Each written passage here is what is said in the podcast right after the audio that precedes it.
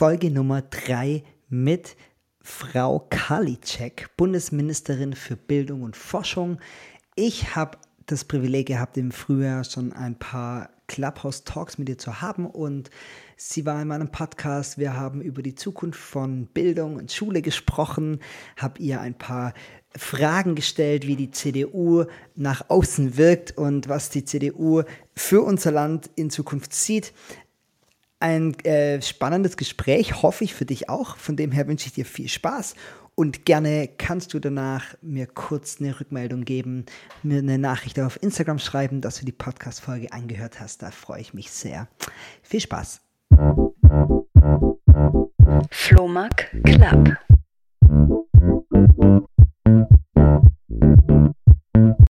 Sie sind sehr, sehr beschäftigt, vor allem im Moment wahrscheinlich.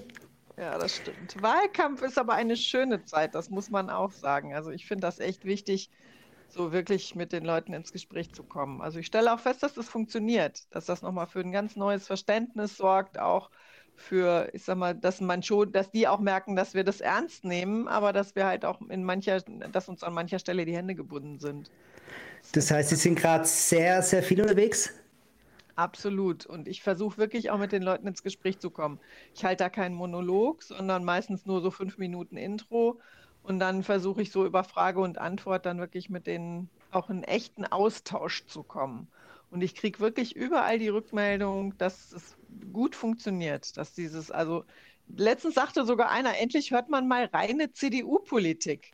Weil das mhm. ist ja das, was man uns immer so vorwirft, dass wir so keinen Kompass hätten und so weiter. Und das ist ja Quatsch. Natürlich müssen wir Kompromisse machen. So, lebt, so ist das Leben. Solange mhm. wir nicht alleine regieren, muss man Kompromisse machen. Und selbst wenn man alleine regieren würde, dann hätte man ja die Verbindung zu Land und Kommune und so weiter auch noch in einer großen Vielfalt von Parteien. Mhm. Aber wenn wir jetzt die letzten Jahre mal anschauen, dann sind vermutlich die letzten Monate mit die turbulentesten Zeiten gewesen in der Politik. Also es sind ja nicht nur Corona, dann also es sind ja ganz, ganz viele Aspekte, die jetzt irgendwie kamen mit der Flutkatastrophe, jetzt ganz aktuell Afghanistan. Wie geht es Ihnen persönlich damit? Also diese herausfordernden Zeiten? Naja, ich sag mal so, das ist, es sind halt sehr viele verschiedene Themen, die eigentlich nichts miteinander zu tun haben die aber am Ende uns immer wieder auf das gleiche, also für mich zumindest, immer wieder zu der gleichen Erkenntnis bringen. Man muss auf der ein, man darf auf der einen Seite nicht glauben, dass man, ähm, ich sag mal, ganze Völker auch umerziehen kann, dass man wirklich so viel Einfluss nehmen kann.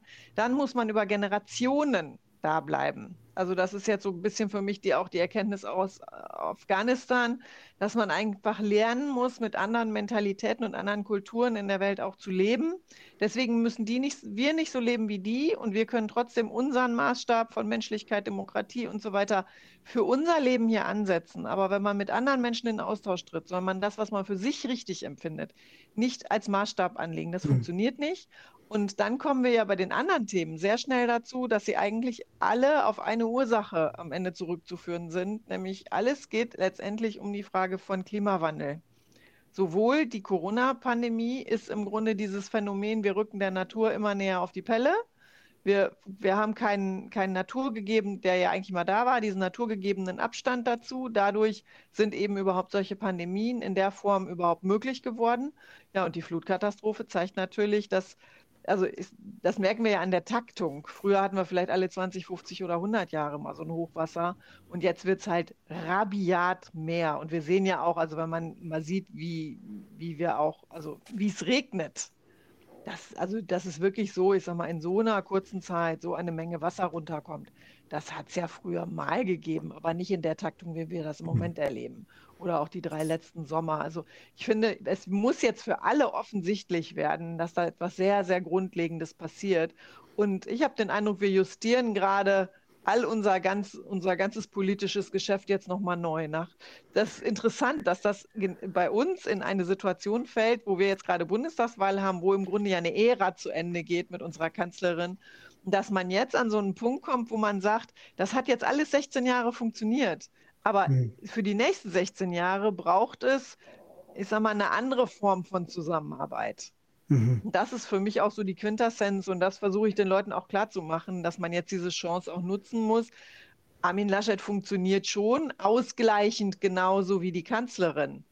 Aber da er in Nordrhein-Westfalen, glaube ich, mit einem anderen Hintergrund äh, sozialisiert ist als unsere Kanzlerin, wird sich schon auch was ändern. Das darf man auch nicht verkennen. Mhm.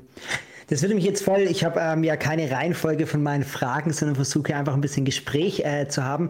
Jetzt nach, ähm, nach außen hin wirkt die CDU ja manchmal sehr träge, wenn ich das so sagen darf. Also, ähm, und jetzt nehmen wir gerade mal die Klimapolitik, ist ja ein Riesenthema, vor allem für junge Menschen.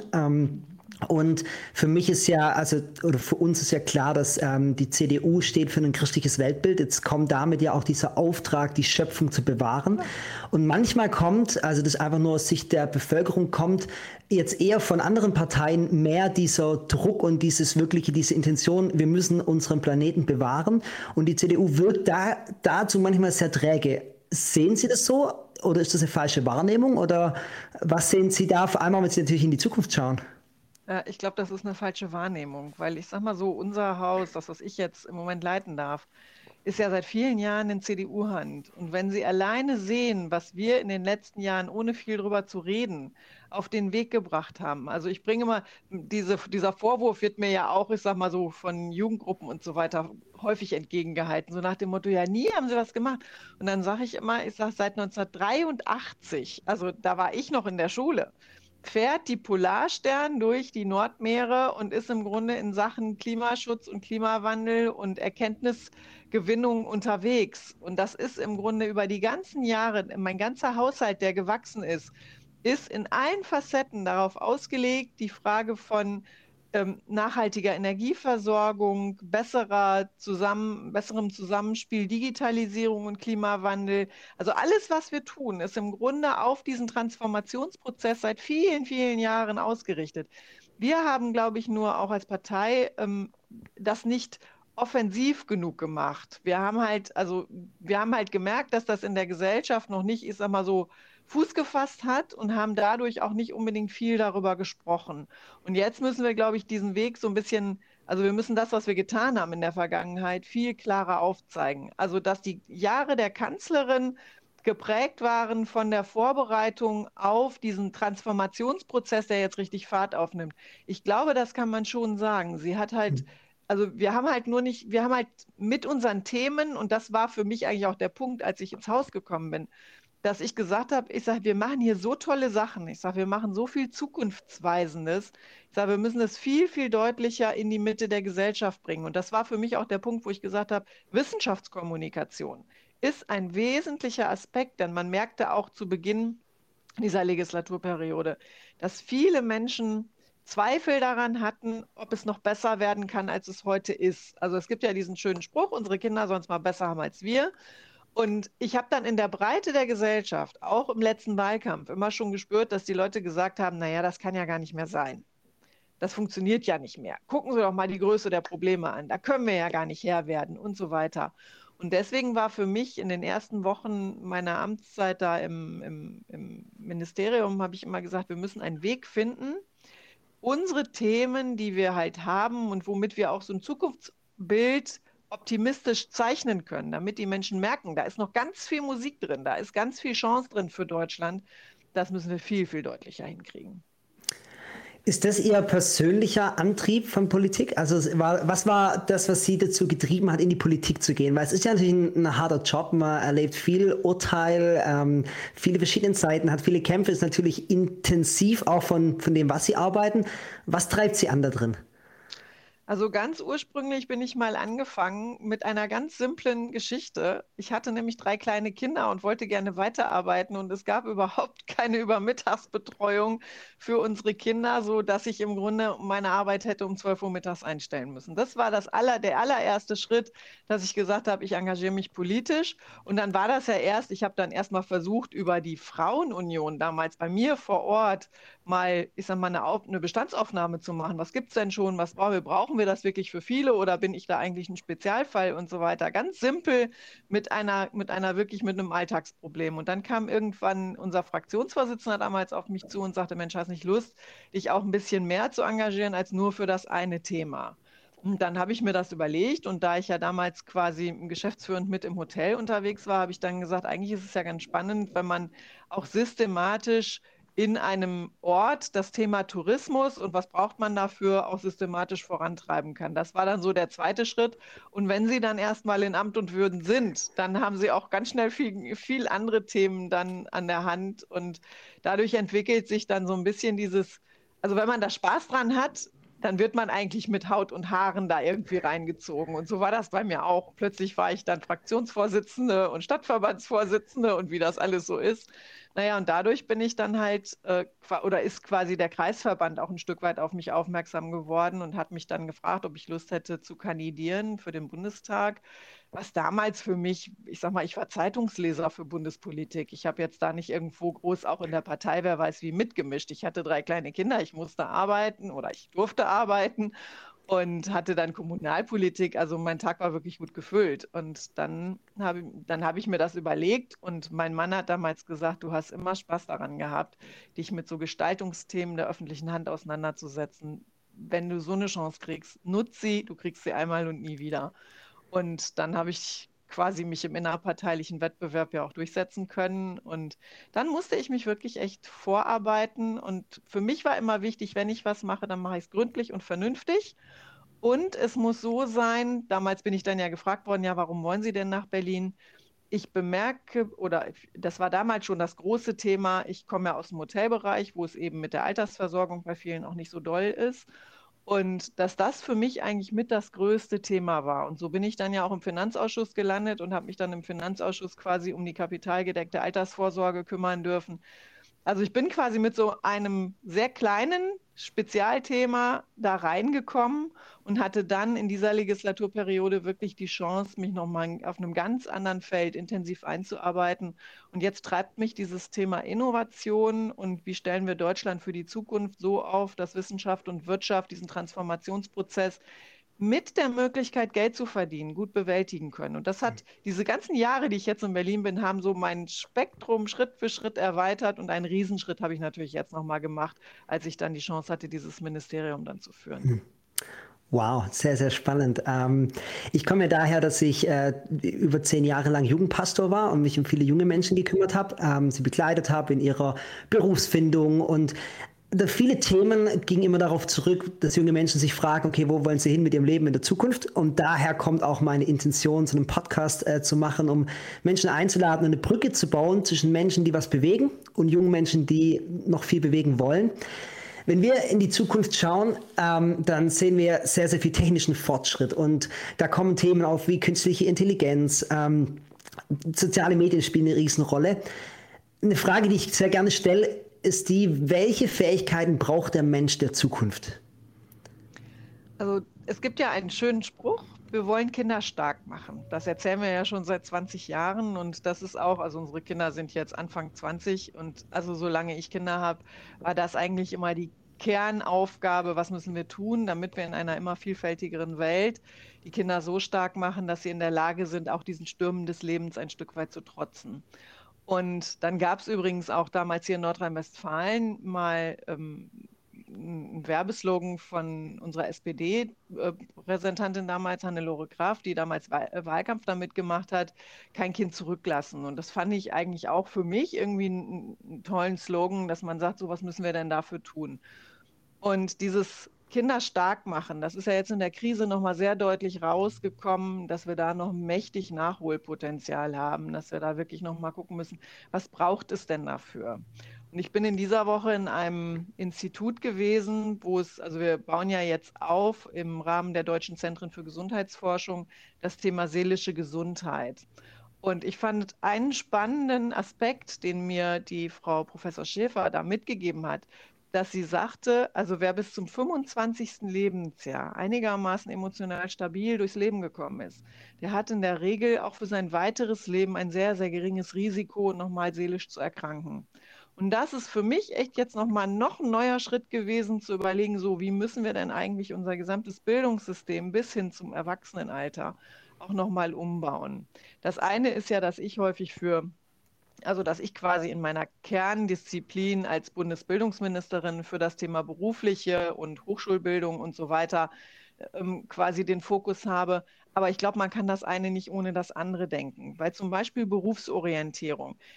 es, ich kann gar nicht die Vielfalt der Möglichkeiten, die es heute gibt, überblicken. Früher haben viele den Beruf der Eltern dann übernommen, weil sie gemerkt haben, das, ist, das kann ich mir vorstellen, da weiß ich, was mich erwartet. Und wir werden ja in den nächsten Jahren sehen, dass ganz viele neue Berufe kommen, von denen wir heute eigentlich noch gar nicht wissen, was man da richtig braucht. Und ich glaube, dass es wichtig ist, dass wir frühzeitig auch junge Leute so, ich sag mal, zu so einer Selbstwahrnehmung bekommen. Was ist denn eigentlich mein Talent? Was ist denn eigentlich, ich sag mal, meine Leidenschaft? Wo kann ich mich denn stundenlang mit, mit begeistern und beschäftigen?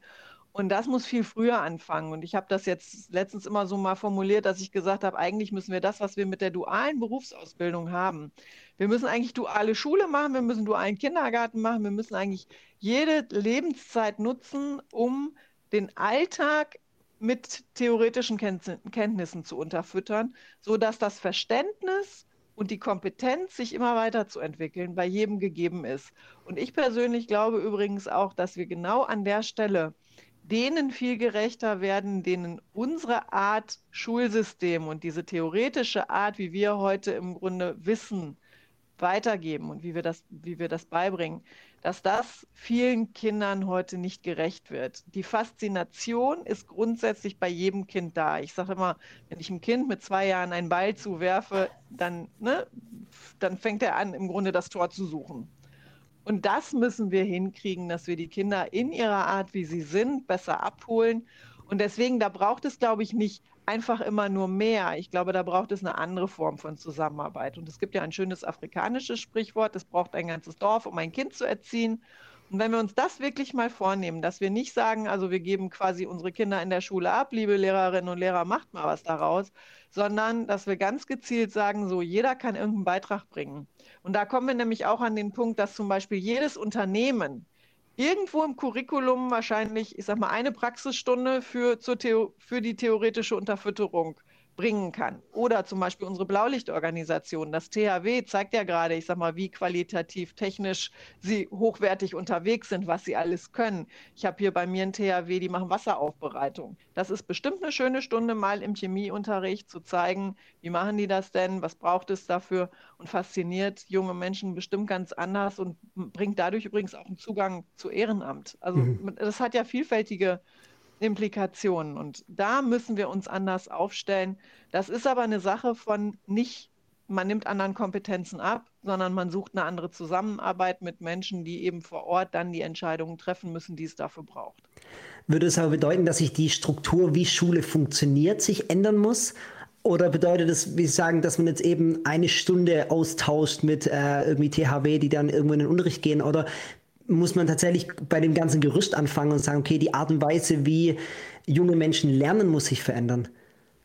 Also ich glaube, dass auf, also wir haben ja, ich muss anders anfangen. Mit der Digitalisierung ist, glaube ich, eine Riesenchance eingezogen, dass wir auch Schritt für Schritt die Art, wie unser ganzes Schulsystem funktioniert, verändern.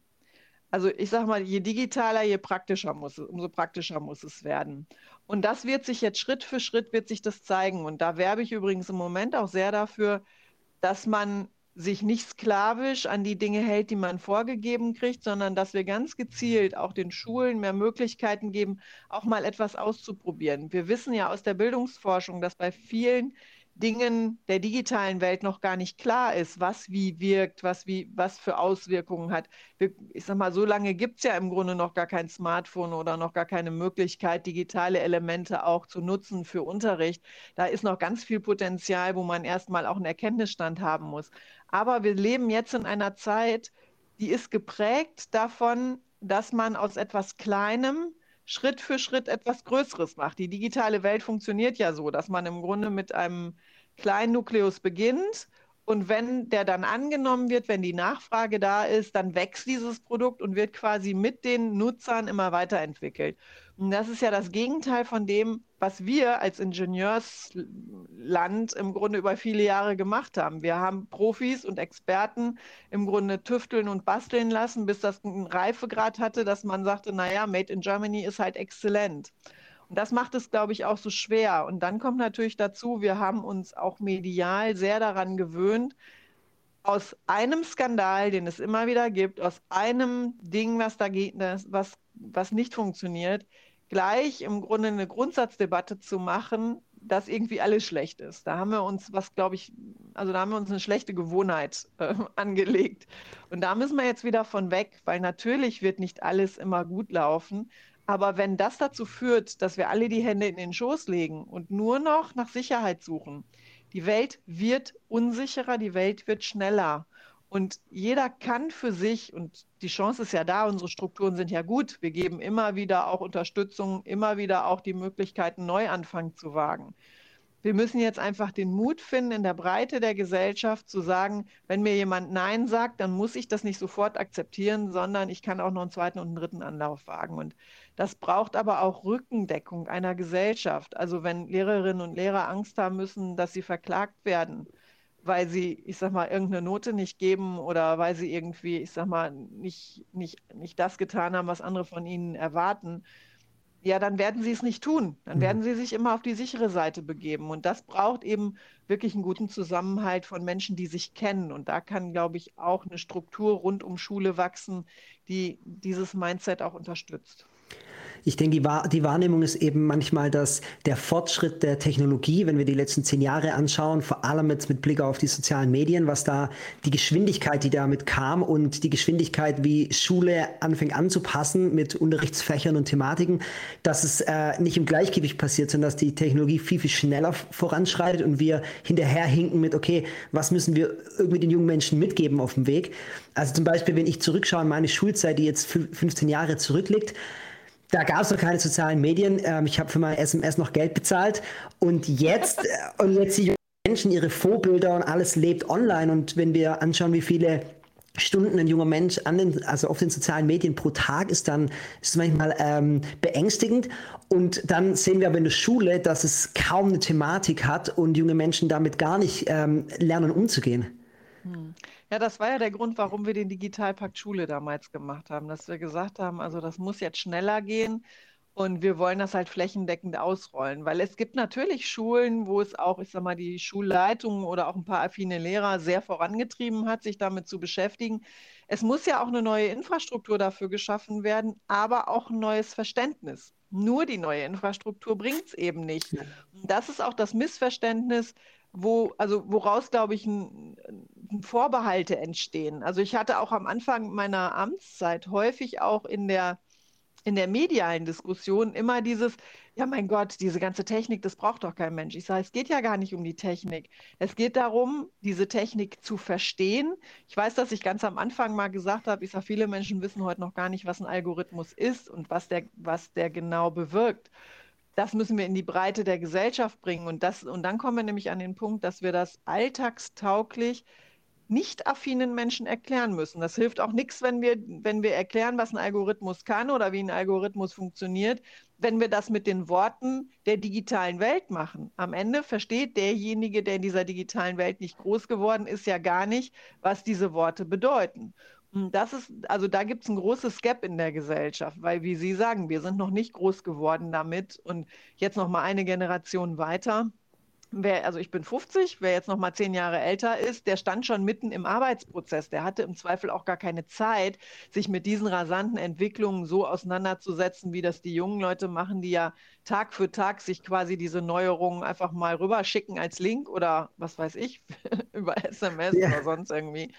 Und das ist schon etwas, diese Geschwindigkeit, die müssen wir jetzt abbilden in der Schule. Und wir haben damals gesagt, mit dem Digitalpakt, der soll drei Dinge erfüllen, weil nur Technik anschaffen ist nicht die Lösung. Es muss man, man muss sich überlegen, was soll unter didaktischen und pädagogischen Gesichtspunkten diese Digitalisierung in der Schule bringen. Also wie bringe ich den jungen Leuten die neue Welt bei? Was müssen sie dafür können? Und wie kann ich vielleicht auch die neue Welt für die Welt, ich sag mal, des, des Humboldtschen Bildungsideals eigentlich auch nutzen, um Kinder wirklich auch in einer Breite gut auszubilden, dass sie in der Lage sind, ihr Leben selbst zu bewältigen und zwar in allen Facetten und nicht nur Spezialisten auszubilden. Dann haben wir damals gesagt, die Weiterbildung der Lehrer ist der Dreh- und Angelpunkt. Also wenn ich Lehrkräfte habe, die das gut vermitteln können, dann habe ich im Grunde den Schlüssel zu den jungen Menschen gefunden. Und dann habe ich gesagt, und dann bezahlt der Bund die Technik. Und dann haben wir, glaube ich, einen Dreiklang, in dem das Ganze auch erfolgreich sein konnte. Jetzt war die Krise, ja, das war vielleicht nicht schön, aber für die Digitalisierung in den Schulen und auch für diesen Aufbruchsmut, den es braucht, was zu verändern, war das schon ein Schritt. Jetzt müssen wir gucken, dass dieser Mut und diese, dieser, diese, diese, Aufbruchsstimmung, dass die nicht wieder erlahmt und dass jetzt weiter daran gearbeitet wird. Da versuchen wir ja jetzt nochmal über Kompetenzzentren für Lehrerweiterbildung auch als Bund den Ländern nochmal Unterstützung zu geben, damit sie die Lehrerweiterbildungsstrukturen nochmal aufrüsten können. Mhm, okay. Wie, wie stellen Sie sich die, die Schulbildung ähm, in 10, 15 Jahren vor? Also wie sieht das Lernen der Zukunft aus? Das Lernen der Zukunft sieht so aus, dass ähm, die Lehrkräfte sich wesentlich früher ähm, auch als Analysten ihrer Kinder, was ich sag mal, den, Lernfortschritt und was den Lernstand, was auch die Art zu lernen angeht, dass sie, dass sie sich viel früher damit beschäftigen, wie was habe ich quasi für ein Kind vor mir, wie kann ich diesen Zugang zu Wissen diesem Kind organisieren. Und dann wird es eben ein, eine große Bandbreite auch an digitalen Unterstützungen geben. Dann muss vielleicht auch nicht alles von einem Lehrer geleistet werden, sondern auch das Netzwerk der Lehrkräfte wird sich verändern und man wird eben ganz unterschiedliche Tools nutzen. Und ich sage mal, es gibt ein, äh, es gibt so ein, also so vier Enden in einer in einer Klasse. Das eine ist das Leistungsspektrum, das ist quasi die eine, die eine Variable. Und das andere ist dann die unterschiedliche Art, wie junge Menschen lernen. Die einen schlagen ein Buch auf und haben ein fotografisches Gedächtnis, wissen dann, was sie da gelernt haben, können das auch zuordnen. Andere brauchen eher einen praktischen Zugang oder vielleicht auch über viel Üben einen Zugang. Und diese, unter, diese beiden unterschiedlichen Facetten, die werden in Zukunft viel, viel besser für den einzelnen Schüler passend gemacht werden können, obwohl diese Schülerinnen und Schüler trotzdem in einer Klasse sitzen. Also es wird die Frage soziale Gemeinschaft und das, was die, was die jungen Leute lernen, nicht mehr automatisch das gleiche sein. Hm, okay nehmen wir mal noch ein Thema, das mich sehr auch selbst bewegt hat, Thema Unternehmertum. Selbstständigkeit war ja für mich jetzt, ich habe Realschule gemacht, war nie ein Thema, ähm, muss man sich irgendwie selber übers Internet aneignen. Ähm, und es ist natürlich auch mit Zukunft, was Sie sagen, so wo steht Deutschland in der Wirtschaft? Ähm, wir wollen junge Menschen ja helfen, dass sie diesen Unternehmergeist bekommen. Ähm, was sehen Sie da in der Zukunft, was Schule für eine Verantwortung hat da drin? Ja, es braucht einfach die Faszination und auch diesen Mut. Den, also Unternehmertum ist auch ganz viel Mut, Unsicherheit zu wagen.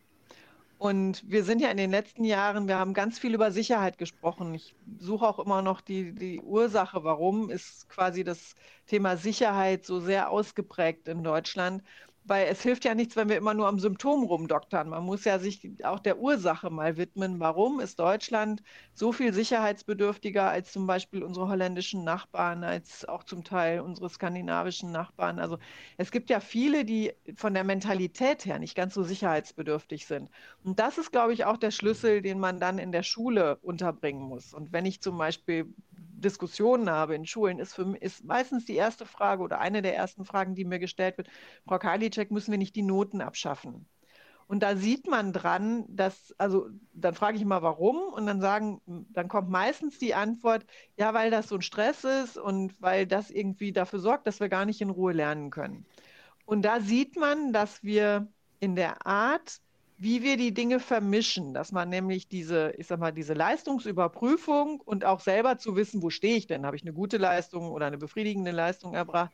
Dass das für den Einzelnen nicht klar ist, dass er das im Grunde mit seinem, mit, mit seinem persönlichen Wesen viel zu sehr zusammenbringt. Und dass diese Abstrahierung, dass es um eine Leistung im Leben geht, nach der wahrscheinlich irgendwie niemand mehr fragt später, die mir aber selber die Chance gibt, mich doch immer weiterzuentwickeln dass da ein großes Missverständnis ist, dass diese persönliche und die Leistungsschiene häufig übereinander gelegt werden. Und da müssen wir, glaube ich, noch mal gucken, wenn wir das nicht mehr tun, wenn man, das heißt ja immer so schön, wir müssen Scheitern zulassen in Deutschland.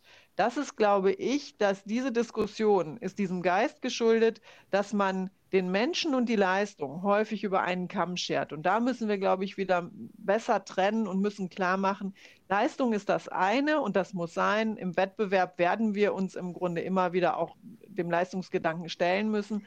Aber nichtsdestotrotz gibt es ein Umfeld, in dem wir einfach als Mensch gefragt sind, in dem wir als Mensch akzeptiert werden und wo es nicht darum geht, Leistung zu bringen. Und das ist, glaube ich, eine Diskussion, die in Deutschland zu kurz gekommen ist und die dann eben auch diesen Sicherheitsgedanken befördert hat. Und die Frage, mache ich mich selbstständig, weil ich ja mittlerweile auch ein viel engeres Korsett habe, für was ich alles zuständig bin wenn ich nicht in einer selbstständigen Familie groß geworden bin, traue ich mich ja häufig gar nicht, weil mir ja jeder sagt, wie das willst du machen und das ist, dann musst du an das denken, dann musst du an das denken dann, und dass wir vielleicht auch da andere Unterstützung geben müssen, dass man nicht mehr so viel Angst davor haben muss, sondern dass man das, dass es auch mehr wertgeschätzt wird in der Gesellschaft. Würde es helfen, da Vorbilder mit in die Schulen zu bringen? Also tatsächlich CEOs und Gründer, die ihre Geschichte erzählen, die vielleicht auch vom Scheitern erzählen? Ähm, weil das ist ja in Deutschland auch so ein Punkt, was man oft so sagt in der Startup-Szene, dass es, wenn man hier ein Startup ins Sand gesetzt hat, ähm, es, es sehr schwer hat, nochmal aufzustehen, äh, im Gegensatz zu in Amerika, wo das eigentlich normal ist, dass, dass es ganz klar ist, dass man scheitert, bevor man erfolgreich wird. Ja.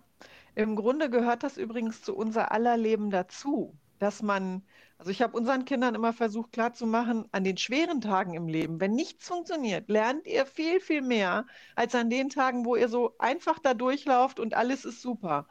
Und das muss man, glaube ich, noch viel klarer machen, dass dieser, wenn etwas nicht funktioniert hat, kann ich daraus viel mehr Lehren ziehen, weil ich mir ja ganz andere Gedanken mache, warum hat es nicht funktioniert? Warum war es jetzt nicht gut? Warum habe ich jetzt eine schlechte Note geschrieben? Warum habe ich, ich sag mal, das, das Tennisspiel oder das Handballspiel verloren? Und nur aus diesem Gedanken heraus, sich Schritt für, das ist ja eigentlich Ingenieurskunst, dass man aus diesem, ich, das hat jetzt gerade nicht funktioniert, ist wieder zu verbessern. Und wir, wir dürfen halt nicht immer nur die highlighten, die schon erfolgreich sind, sondern wir müssen einfach auch denen Gesicht und auch Sprache geben, die vielleicht mal berichten davon, dass das ein ganz, ganz steiniger Weg gewesen ist. Und wenn man ehrlich ist, viele von denen, die heute erfolgreich sind, sind meistens keinen geraden Weg gegangen und haben nicht, ich sag mal, in der ersten Klasse mit Einsernoten angefangen, sondern wir brauchen doch nur mal unsere Genies anzugucken. Viele Genies haben, ich sag mal, sehr, sehr krumme Biografien und haben auch in manchen Bereichen, vielleicht nicht in dem, wo sie jetzt erfolgreich waren, aber in anderen Bereichen haben sie viel einstecken müssen. Das sind häufig nicht diejenigen, die von allen geliebt werden. Übrigens, die Cracks in unserer Gesellschaft, die wirklich den Laden vorantreiben, sind häufig auch nicht die, die von allen geliebt werden, sondern die auch manches Mal quer im Stall stehen, ein bisschen anecken und dann aber dadurch eigentlich die Gesellschaft als Ganzes auch mit voranbringen. Was, was, glauben Sie, welche Rolle spielen Influencer in dem ganzen Thema, wie die junge Generation geprägt wird? Also wir haben ja in Deutschland sehr, sehr erfolgreiche junge Menschen. Ähm, ich habe auch in meinem Podcast eine Person, die mit 19 Jahren Millionen Follower hat und tagtäglich Einfluss ausübt auf eine junge Generation. Was sehen Sie jetzt von einfach auch aus der Politik heraus für Gefahren oder auch vielleicht für ja, positive ähm, Dinge, die Sie daran äh, sehen können? Also ich glaube, es hat sich nur verändert. Es hat ja immer diese Jungstars gegeben, die dann eben früher über TV, Radio und, und, und in der Musikszene auch gehypt werden. Und man braucht sich ja auch da nur einige Biografien anzugucken, was das im Grunde mit Menschen, gerade mit jungen Menschen auch macht, wenn sie so früh in den Mittelpunkt der Gesellschaft geschubst werden und quasi zum Vorbild für andere werden, wo sie ja noch gar nicht mit einer eigenen, sag mal, Lebenserfahrung auf, aufwerden können. Und das wird es immer geben und dass junge Menschen sich daran orientieren, ist, glaube ich, auch verständlich. Aber die Geschwindigkeit, in der man heute natürlich so in die Mitte kommt, ist noch etwas, das muss uns schon auch nachdenklich machen, weil wir heute, glaube ich, nicht mehr wie früher, früher waren das, glaube ich, weniger und wir haben früher besser mitgekriegt oder dass, dass im Grunde die, die, die Zeit danach fand auch öffentlich statt. Also dass so, so Kinderstars dann häufig auch im Erwachsenenalter gar nicht mehr unbedingt die Stars waren. Das war früher viel, viel klarer und das ist, glaube ich, heute nicht klar. Aber manche, auch manche YouTube-Stars sind ja heute so offen, dass sie im Grunde auch, ich sag mal, ihre Leidensgeschichte dahinter auch häufig erzählen, dass nicht alles immer nur Gold ist, was glänzt, sondern dass das auch andere Seiten hat. Ich glaube, das hat sich einfach nur jetzt ins Netz verlagert. Die Mechanismen scheinen mir aber grundsätzlich immer noch die gleichen zu sein. Ja, ich denke auch, die Mechanismen sind dieselben und doch ist ja ein Unterschied, ob ich einen Künstler früher hatte, den, wo ich die Musik gehört habe oder der mal in einem Interview war. Und jetzt, ähm, also der Jugendliche, durchschnittliche Jugendliche verbringt, glaube ich, drei bis vier Stunden am Tag auf den sozialen Medien, was natürlich ein ganz, ganz anderer Einfluss ist, tagtäglich äh, bespielt zu werden von dieser Person, die mir erzählt, was sie glaubt, was ihre Einstellungen sind. Ähm, also ich habe viel darüber gelesen die letzten Jahre, über die Burnout-Rate und der Jugendlichen, die nach oben geht, einfach weil ich ständig auch nur die gute, positive Seiten von den sozialen Medien, von dem Leben der Influencer sehe. Ja, da geht es aber, glaube ich, um noch, noch etwas anderes. Da geht es darum, dass ich durch diese sozialen Medien und durch mein iPhone, durch mein Smartphone jetzt die Chance habe, quasi das zum, zu meinem Lebenskreis zu erklären. Früher war das ja so, naja, wir haben unseren Kassettenrekorder mit in unsere Clique genommen und haben uns zusammen dahingesetzt. Und jetzt habe ich natürlich die Möglichkeit, diesen Influencer quasi zu Hause auf meinem Bett zu genießen und ich habe gar nicht das Gefühl, ich bin alleine.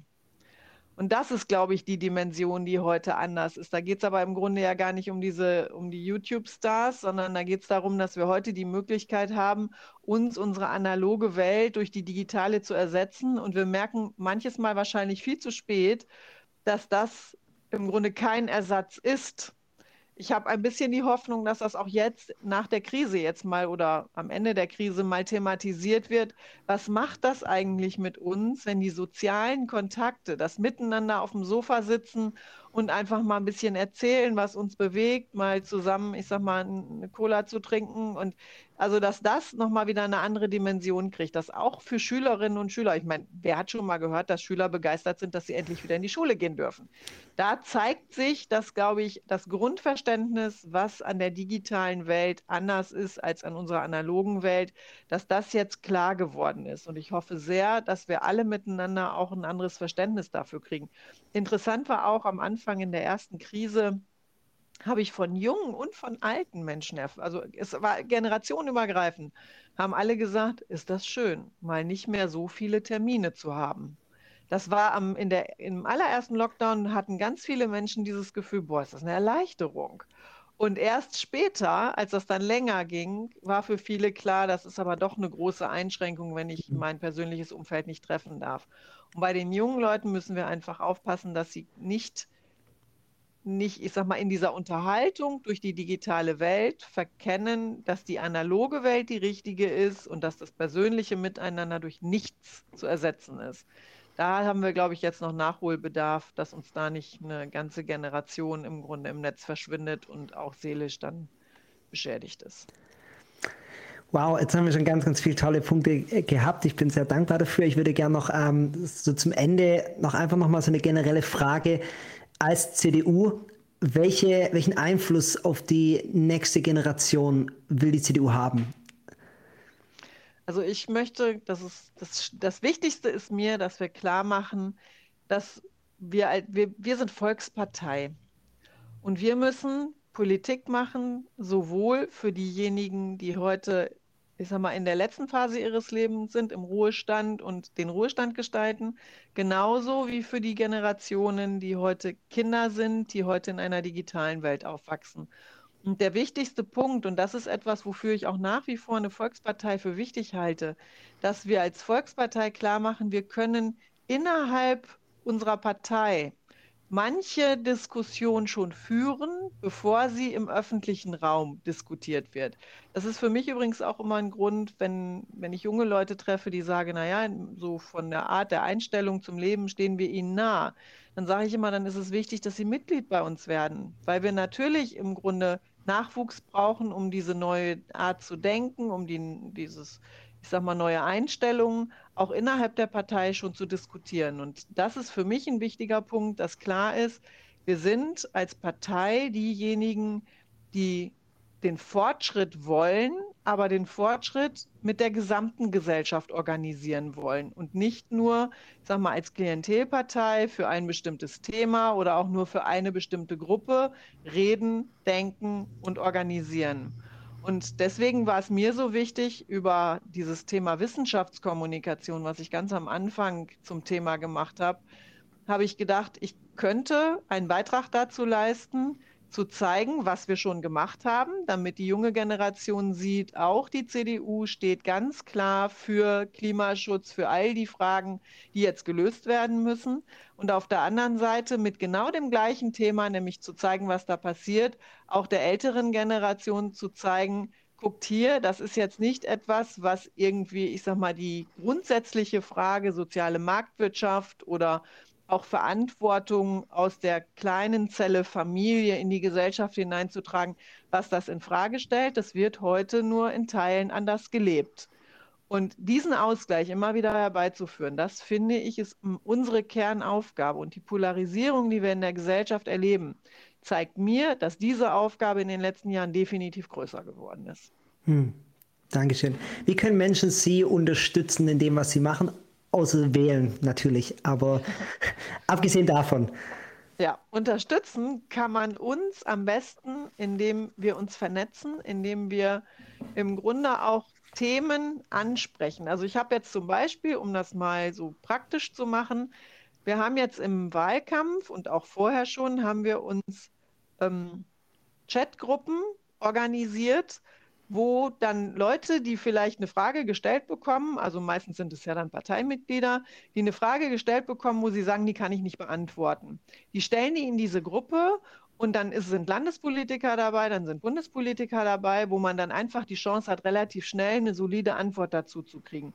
Weil ich habe den Eindruck, trotz unserer Medienvielfalt, trotz dieser vielen Informationen, die man überall bekommen kann, das große Bild, wo gehört das im großen Ganzen hin, das ist für viele schwer zu sehen. Und das ist unsere, das ist unsere Aufgabe, diese ganzen vielen Bausteine einzusortieren und zu sagen, naja, also wenn ich zum Beispiel über die Frage Klimaschutz rede, dann mache ich selbstverständlich auch was für die Wirtschaft, weil ich natürlich im Grunde aus dieser Frage Klimaschutz, das ist weltweit ein, ein, ein wichtiger Aspekt der nächsten Jahre, auch wenn nicht alle, alle Länder und alle Kontinente mit der gleichen Agilität auf dieses Thema gehen. Aber das kann für uns die Riesenchance sein, genau in diesem Bereich Anlagentechnik zu entwickeln, Lösungen zu entwickeln, die man dann exportieren kann. Also ich versuche mal diesen Gegensatz, den manche daraus aufbauen und diese Polarisierung rauszunehmen und zu sagen, das eine gehört zum anderen und am Ende wird daraus im Grunde der Wohlstand der nächsten Generation und das ist kein Gegensatz. Und das müssen wir, glaube ich, viel deutlicher machen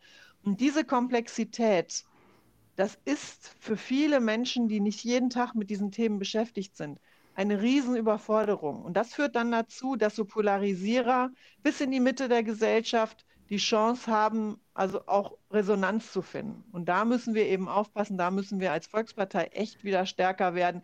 Wir müssen viel mehr in den Austausch gehen und auch manchmal in den Streit. Ich muss mir nicht immer einig werden mit jedem, aber er soll meine Position kennen und manchmal lerne ich auch was aus einer anderen Position, mhm. weil ich, es, es öffnet mein Spektrum und lässt mich vielleicht auch nochmal über andere Dinge nachdenken. Super, vielen, vielen Dank. Ich bedanke mich sehr herzlich für die Zeit, die Sie genommen haben, ähm, für, die, für die guten Antworten und wünsche Ihnen natürlich ganz, ganz viel Kraft und auch Erfolg bei Ihrem Wahlkampf. Hey, ich hoffe, die Folge hat dir gefallen. Du kannst mir gerne eine Nachricht hinterlassen oder diesen Podcast bewerten. Das würde mir helfen.